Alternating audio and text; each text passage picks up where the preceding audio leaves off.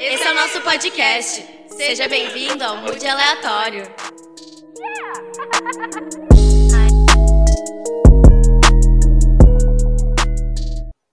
Esses dias eu vi um Twitter maravilhoso.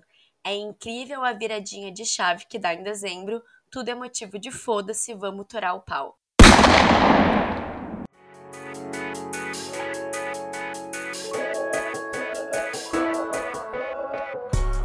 Hello, Mooders! Mais um episódio no ar. E o último desse ano. Demorou, eu sei. Nem tudo sai como a gente quer, né? Tá aí 2021 para comprovar. Entra aqui um kkkk crying. Eu tentei fazer um episódio massa demais antes desse último de fechamento, mas infelizmente as agendas não bateram. Fim de ano já tá aí todo mundo surtando, né? Com agenda cheia e cansado. Bem cansado. Mas se a deusa quiser, ano que vem ele sai. Já estamos nos organizando para isso. Mas vamos lá, eu quero abrir esse episódio falando que se alguém ainda duvidava dos podcasters, a gente venceu. eu ainda não assisti, mas And Just Like That é um revival de Sex and the City e a Carrie, né, famosíssima por esse personagem, que antes era somente né, escritora, ela também retorna agora como podcaster. Eu achei tudo maravilhoso, né, para nós podcasters. Eu tô louca pra assistir, mesmo que digam que é ruim, foda-se. Bom, gente, agora eu quero falar um fato meio aleatório, como o próprio nome desse podcast, né? Mas eu quero comentar sobre. Eu tava vendo uma matéria no final desse ano agora sobre dubladores no Brasil.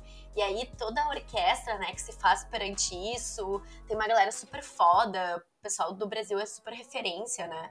E aí eles estavam mostrando como é difícil fazer essa dublagem, né? Colocaram jornalistas pra fazer, acho que foi no Fantástico isso, fazer testes e tal. Enfim, é super difícil fazer uh, uh, dublagem, e é super foda ser dublador, enfim. E aí nessa matéria, eu descobri que na Rússia existe apenas um dublador para todos os personagens. Será que vocês me entenderam? Um dublador para todos os personagens do filme ou do desenho ou do que for. Tipo, não tem distinção. Então você se você tá vendo um filme russo, por exemplo, e aí ou eles estão vendo algum filme em outro em outro idioma, né? Eles olham a dublagem é a mesma voz para todos os personagens. Eu fiquei assim, quê? Outra coisa que aconteceu esse ano, né? Apesar de muitas, mas falando de entretenimento, foi a descoberta do Casimiro, né? Os reacts do Casimiro. Eu peço até desculpas por não ter conhecido ele antes, mas eu conheci ele esse ano, né? Ele bombou na internet. Antes ele tava mais nichado, assim, dentro do entretenimento, porque ele fala muito sobre futebol, né? Mas ele começou com os reacts dele e os reacts dele envolve vídeos de todos os estilos. Ele faz muito sobre o Shark Tank Brasil. E simplesmente eu não consigo mais viver sem o Casimiro. É, é sobre isso praticamente todos os dias, antes de dormir, eu boto um vídeo do Luigi, do Luigi Verso, e um vídeo do Casimiro antes de dormir. É, se você ainda não conhece, eu sugiro que você digite Casimiro na, no, no YouTube, por exemplo, porque vai mudar sua vida. Simples assim. Outra coisa foi o, o, estouro da Narcisa na internet e a avalanche de memes, né, sobre ela. A Narcisa sempre foi um acontecimento no Brasil, pois loucura, mais dinheiro, mais é, emblema, emblema de herdeira, né? Sempre foi um caso. Mas ela na internet esse ano realmente foi um fenômeno com as lives, né? Travou, Maitê, travou. Assim, é, essas travadas de internet é, é, que acontece nas lives dela é simplesmente o máximo e todo mundo soube quem é a Narcisa. Inclusive, a minha amiga Anne, ela fez uma, uma festa fantasia do aniversário dela, tinha que ir só como subcelebridades ou memes da internet e ela mesma se ela mesma se caracterizou, né, de Narcisa. Foi excelente. Inclusive nessa festa eu me passei, bebi todas e tem muitos vídeos aí que eu quero que a internet não saiba que foram feitos. Cara, outra coisa que eu vi também, fiquei impactada e fiquei triste, até que eu não conhecia, mas nunca é tarde, né? Pra saber sobre as coisas, Eternos Aprendizes foi a série que vai estrear na Globoplay, chamada Passaporte para a Liberdade, sobre a vida de Aracide Carvalho. Agora eu vou completar. Aracide Carvalho Guimarães Rosa. Eu quis falar primeiramente sem o Guimarães Rosas para não gerar aquele link na sequência, né? Todo mundo pensa automaticamente no Guimarães Rosa e ela fica como a, a esposa de Guimarães Rosa, né? Mas eu quero focar nela, é sobre ela. Eu não sabia da história e eu fiquei bem triste, mas é vivendo e aprendendo, né? Agora estamos aí para saber sobre essa mulher maravilhosa. A história dela é foda. Eu vou falar brevemente aqui, tá? Sobre os pontos assim que que importam pro desenrolar do grande feito, né, da Araci. E eu só queria deixar bem claro que shame on you, Wikipedia, shame on you, que traz uma micharia de história dessa brilhante brasileira que tem um grande papel em centenas, né, de famílias. Vamos ajeitar isso aí, Wikipedia, shame on you, ajeita esse Wikipedia que tá muito pequeno, tá muito resumido. Bom, vou falar sobre ela, os pontos que importam aqui, pra, pra gente chegar até o ponto é, é, estopim que vai ser essa, essa série contada na Globoplay. Bom, a Araci, ela falava quatro línguas, português, inglês, francês e alemão. E por causa disso, ela também, né, ela conseguiu uma nomeação no consulado brasileiro em Hamburgo, onde passou a ser a chefe da seção de passaportes. E aí, em 30, na Alemanha, né, Hamburgo fica na Alemanha. Em 38, é, entrou em vigor no Brasil é, a circular secreta 1.127, que restringia entradas de judeu no, no país. Né? Araci ignorou esse decreto, essa circular, e continuou preparando vistos para os judeus, permitindo a entrada deles no Brasil. Como ela despachava junto com o cônsul geral, ela colocava os vistos entre a papelada para as assinaturas. E para obter a aprovação dos vistos, né, ela simplesmente deixava de pôr neles o J, que era o que identificava quem era judeu, quem era judeu lá. E aí, com isso, ela conseguiu salvar centenas de famílias né, do Holocausto. Uh, isso simplesmente foi um marco, né? Uh, na vida de, dessas pessoas, porque simplesmente salvou a vida delas, né? Simplesmente isso, né? Ela foi é, agraciada pelo governo de Israel com o título de justa entre as nações pela ajuda que prestou a muitos judeus, né, a entrarem legalmente no Brasil durante o governo de Getúlio Vargas. Apenas outro brasileiro, Souza Dantas, foi distinguido com este reconhecimento. A homenagem de inclusão do nome de Araci no Jardim dos Justos entre as Nações, do Yad Vashem, Museu do Holocausto em Israel, foi prestada em 8 de julho de 82, ocasião em que também foi homenageado o embaixador Souza Dantas. Ela é uma das pessoas homenageadas também no Museu do Holocausto de Washington e nos Estados Unidos. É reconhecida pela alcunha de o Anjo de Hamburgo. Então, assim, uma história de uma mulher incrível que não foi contada pelo espaço imagético, né, pela cinematografia brasileira até hoje, mas isso vai acabar. Em 2022 teremos a brilhante história contada pelas telas, pelas telinhas, né? E eu já tô muito ansiosa para ver. Bom, agora é um acontecimento extremamente importante nesse angustiante 2021. Falando, né, sobre cinema e, e séries, em 2021, né, no final de 2021, eu voltei a entrar no cinema e vi um filme brasileiro. Foi a mesma sensação de quando eu fui olhar Bacurau, coração batendo na boca, revoltada com o governo e querendo dias melhores. Querendo avacalhar essa gente do bem. Essa gente do bem, bem entre aspas. Eu assisti Bacurau quatro vezes, duas na sala de cinema e duas em cine debates. Foi tudo. E agora eu assisti Marighella. Foi muita emoção. Filme de Wagner Moura, esse cara brilhante que une todas as tribos possíveis. O filme começou assim: Carlos Marighella, baiano, neto de escravos sudanenses, poeta, deputado, escritor traduzido em diversas línguas, torcedor do Vitória e, segundo a ditadura militar, o inimigo número um do Brasil. Foda. É aqueles filmes que trazem uma mescla de revolta com esperança. Sinceramente, eu não achei um filme brilhante. Tenho minhas opiniões e críticas sobre algumas coisas, roteiro, diálogo, enfim, etc. Algumas questões, né? Mas para uma estreia de Wagner Moura como diretor, foi muito bom. E mais, sobre a censura que rolou no Brasil com este filme, que foi um absurdo, deu gostinho de vitória, sabe? Bom, tá visto, viva o cinema brasileiro. Inclusive, eu super, super indico o episódio do podcast do Mano Brown, Mano a Mano, o episódio com o Wagner Moura. é simplesmente incrível. Um dos melhores episódios do ano. Simplesmente foda. Agora eu quero falar do Natal. Como é que foi o Natal de vocês? Teve muita briga, falaram de política, se quebraram no pau. Quero saber. Ou só fingiram demência? O meu Natal foi extremamente tranquilo, porque eu simplesmente passei sozinha. É, mas sozinha por escolha.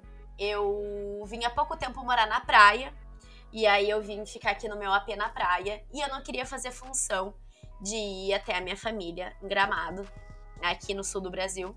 E foi muito legal, foi bem de boas. Eu sei que o Natal tem sempre aquela data especial, uma data simbólica, mas para mim foi uma questão de é mais um dia, um dia simbólico, ok. Fiz minha comidinha lá diferente, né? Tomei o meu vinho chique, mas nada demais também. Passei o Natal olhando série e uma série muito legal até. Como é que se chama? Deixa eu lembrar. A Menina de Oslo, A Garota de Oslo, uma coisa assim. Tem na Netflix. É bem legal. Nada de extraordinário, mas bem legal, vale a pena ver. E foi tudo certo foi legal porque eu dei uma caminhada no final da tarde na praia, né? E depois vim, tomei meu banho, fiz minha janta. Bom, agora tá chegando o final do ano, né? E todo mundo, aliás, boa parte né, das pessoas entram em recesso. E aí uma coisa que muito me preocupa também é o recesso da minha terapeuta e da terapeuta ou do terapeuta de vocês, claro. Quem aí tá preocupado com esse tempo off? Eu acho que é assim, né?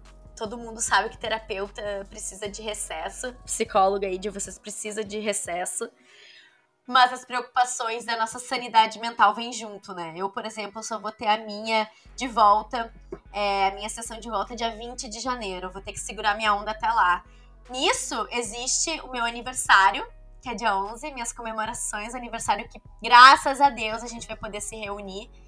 Uh, esse ano, infelizmente, não deu pra gente fazer uma comemoração legal, uh, comemorar como a gente gosta, mas claro que a gente tem aí, né, uma nova, uma nova cepa rolando, uma nova variante.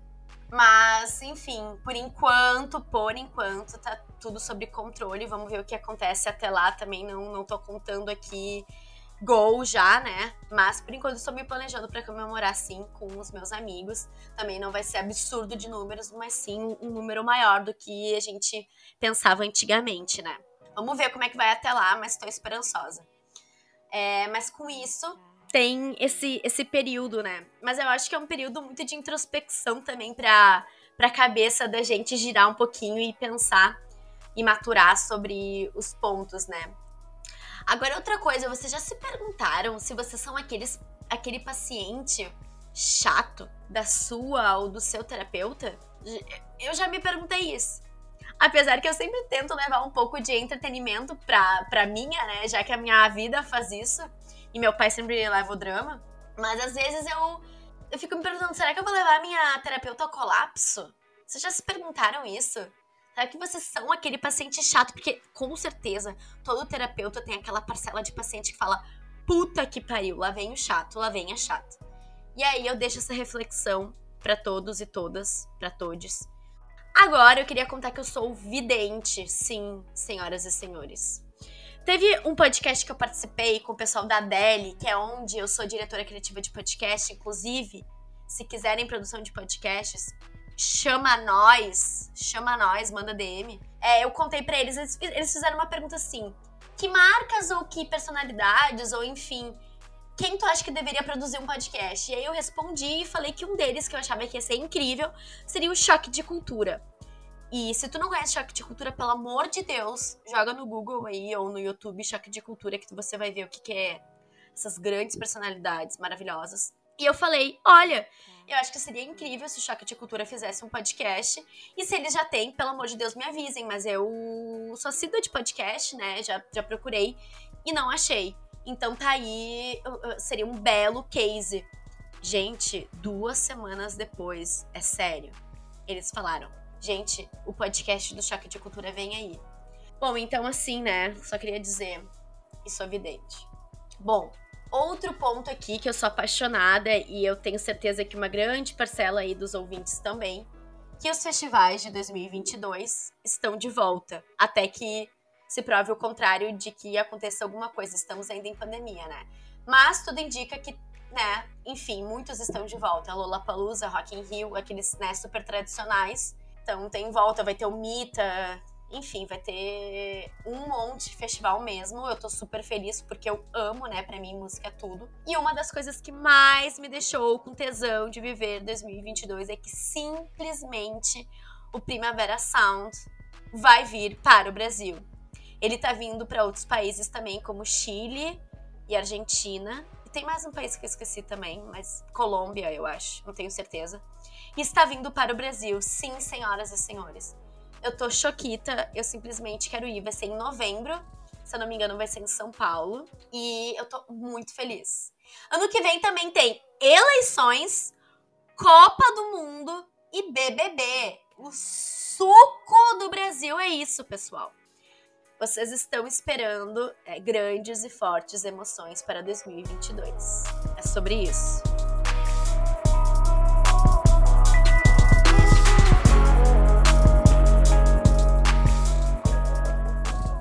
Gente, agora eu quero falar sobre um dos livros que eu li em 2021 que me marcou demais, que foi o um livro chamado Persépolis, da Marjane Satrapi. Espero ter falado certo o nome dela, Satrapi, Satrapi, enfim. Eu ganhei esse livro, fiquei completamente encantada. É um livro é, em quadrinhos que conta uma história extremamente dura, extremamente dura. E tem e ela consegue contar com humor. E é genial, porque é uma história extremamente dura, eu vou falar um pouquinho sobre ela, mas ela consegue contar com uma maestria e com humor, e ela fala coisas muito duras aqui, mas ela consegue deixar. Eu não digo leve, porque não é leve, mas ela, ela consegue deixar tacanho, menos tacanho, sabe? Bom, e basicamente, né, a, a história foi que a Marjane, né, ela assistiu, né, ela viu a derrubada do chá em 79 por uma revolução popular que se converteu depois em ditadura islâmica. É uma guerra que aconteceu, né, com muita violência entre Irã e Iraque e com o endurecimento do regime, é, a Marjane ela foi enviada pelos pais para o exílio na Áustria aos 14 anos. E ela fica lá, enfim, tem todas as aventuras dela lá e depois ela volta, ela retorna ao Irã. E ela se estabelece na França depois como autora e ilustradora. E nesse meio tempo todo que né, entre indas e vindas, né, ela conta o que, que acontece uh, nessa ditadura islâmica. E é muito duro, mas ela conta incrivelmente bem a história, com bastante humor, até é uma coisa que me deixa bem admirada, porque essa história poderia ser bem triste, porque de fato é, mas poderia ser um dramalhão. Várias vezes eu me peguei rindo e eu falei, caralho, será que realmente dá pra rir? Mas ela, ela, ela, ela faz de um jeito que eu acho que é pro leitor ficar uh, uh, rindo da, da desgraça mesmo, que é a vida, porque na vida tem muita desgraça. A, a, a história do mundo é terrível, né? É terrível. E não poderia ser diferente aqui ela conta a história, né, da, dessa menina que vai virando adolescente, depois mulher. Ela foi sempre, ao contrário do que a gente vai pensar, né, por ser uma mulher iraniana. É, ai, era uma mulher super mega tradicional. A família dela era bem progressista. Tinha alguns deles, inclusive, que eram comunistas. Ela era bem uh, uh, não praticante da, das regras, né? Tradicionais e até radicais, né? Muito pelo contrário, então é muito gostoso de ler, porque quando eu abri assim a leitura eu achava que ia vir um tipo de história e na verdade veio outro, né? Os quadrinhos são incríveis, as ilustrações são lindas demais, assim. É, ajuda muito dar o tom da história, sabe? Nossa, e ela é irônica, sabe? Ela conta com ironia, com a perspicácia, assim. Nossa, é ótimo. Eu super, super, super indico esse livro, Persepolis. Vale muito a pena. Gente, para finalizar, eu quero fazer minhas dicas da semana, então, além desse livro que eu falei, né, Persepolis. Eu trouxe aqui é, três filmes que estão na Netflix. Um se chama Ataque dos Cães, Eu não vou contar muito sobre eles, assistam, tá? Cada um tem sua percepção, é bem diferente um do outro, então as histórias são bem diferentes. É Ataque dos Cães, outro é Don't Look Up, Não Olhe Para Cima, que é um filme com o Léo DiCaprio, e é, é um filme com o mesmo diretor uh, de filmes que o Léo também fez, e é bem legal. Não é um filme sensacional, longe disso, tenho minhas críticas. É um filme que acabou de estrear né, na Netflix. Um, é um filme que tem comédia, distopia, enfim, tem muito a ver com a vida que a gente vive agora, o governo que a gente tá passando aqui agora no Brasil. Então gera muita identificação. Não é um filme brilhante, mas é um filme bem interessante de se ver. E tem a Jennifer Lawrence, a Mary Streep, o Léo DiCaprio, meu querido, meu crush para sempre. Então, sempre que tiver ele, eu sempre vou olhar o filme. E um filme que eu amei, amei, puta história. Tipo, se quer começar por um desses três, começa por esse, que é The Hand of God. Assistam, não percam, é muito, muito, muito, muito, muito bom mesmo.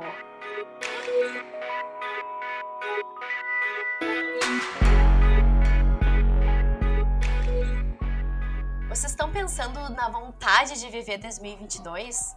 Depois de 2020 e 2021 ser esse, esses dois anos aí de muita tensão, muita angústia. A gente já falou muito aqui no Mood sobre isso. O que vocês estão planejando para 2022? Quais são a, a, as, as metas? Enfim, não vamos nem dizer sobre metas, porque fazer metas depois que a gente já viveu, eu acho bem difícil, né?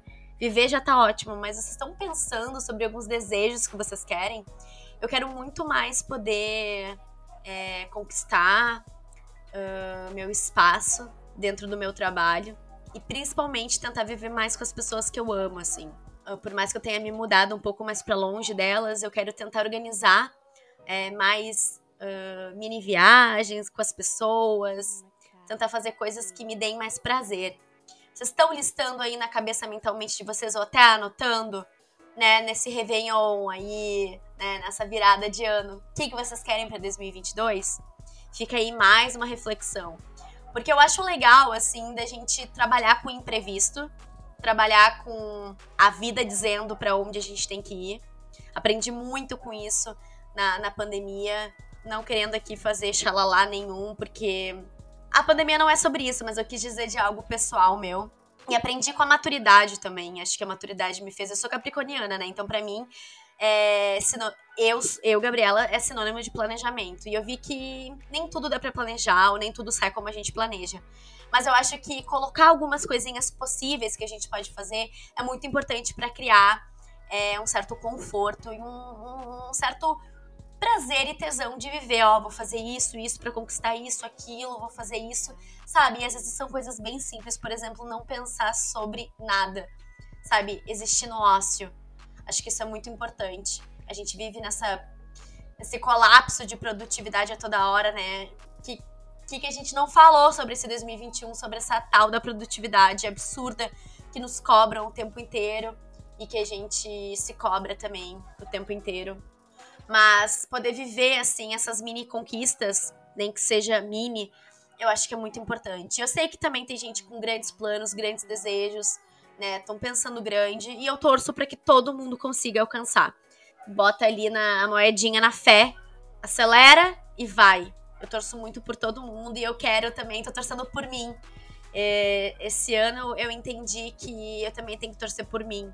Antes eu torcia só pros outros e foi uma, essa maturidade, assim, que, que me fez perceber que eu também posso torcer por mim, que não é piegas, que não é inveja, que não é errado. Acho muito importante. Então, 2022 eu quero entrar também torcendo por todo mundo e por mim. Então é isso. Bom, gente, é dançando que se torce o pé. Talvez 2022 seja sobre isso, seja sobre a gente tentar de novo e de novo fazendo. Eu fico pensando que acho que só assim que a gente que a gente pode, que se é feliz de verdade, percebendo os contrastes do dançar e do tropeçar. Os contrastes mesmo, sabe? E sobre aprendizado, né? Sobre tentar. Eu acho que a vida é sobre tentar. Viver é sobre tentar. Eu quero que 2022 para nós seja sobre tentar e se sentir de novo viva. Vai ter eleição. Presta atenção em quem você vai pôr no Congresso. Pesquisa, avalia, pensa e repensa. A vida é política. A tua vida depende das tuas escolhas sobre isso também. As luzes no fim do túnel tá vindo. A gente precisa tirar o genocida, a gente vai. E até lá, dance muito. Sigam seus corações. Essa é minha mensagem para 2022. Eu espero que vocês continuem nos acompanhando por aqui. É muito importante uh, o feedback de vocês, né, o retorno de vocês. Eu fico muito feliz pela audiência que eu tenho. Infelizmente, nem tudo saiu como a gente planejava, né? Como eu planejava por aqui. Uh, a gente tem que, às vezes, ficar correndo atrás da máquina. E, infelizmente, o capitalismo nos força algumas questões. Mas eu vou tentar deixar que ano que vem a gente tenha uma, uma programação melhor pra, de agenda e, e, de roteiro. E às vezes vai dar merda, galera. Não adianta, não tem outro jeito. É sobre isso. É sobre dançar e torcer o pé, né? É sobre dançar e tropeçar. É isso, a vida é feita disso. Mas eu tô muito no movimento de esperança e de positivismo para que a gente traga né, novos debates por aqui. Eu quero falar de muitas coisas. Eu tenho certeza que vocês também querem ouvir sobre muitas coisas. E é com isso que eu fico na esperança da gente fazer aí um bom próximo ano. Eu quero desejar para vocês feliz 2022, que a gente possa viver melhor. Um beijo no coração de vocês e a gente se vê em 2022. Um beijo! Muders! Sigam a gente nas redes sociais, tá? Na, no arroba Mude Aleatório no Instagram. Um beijão no coração.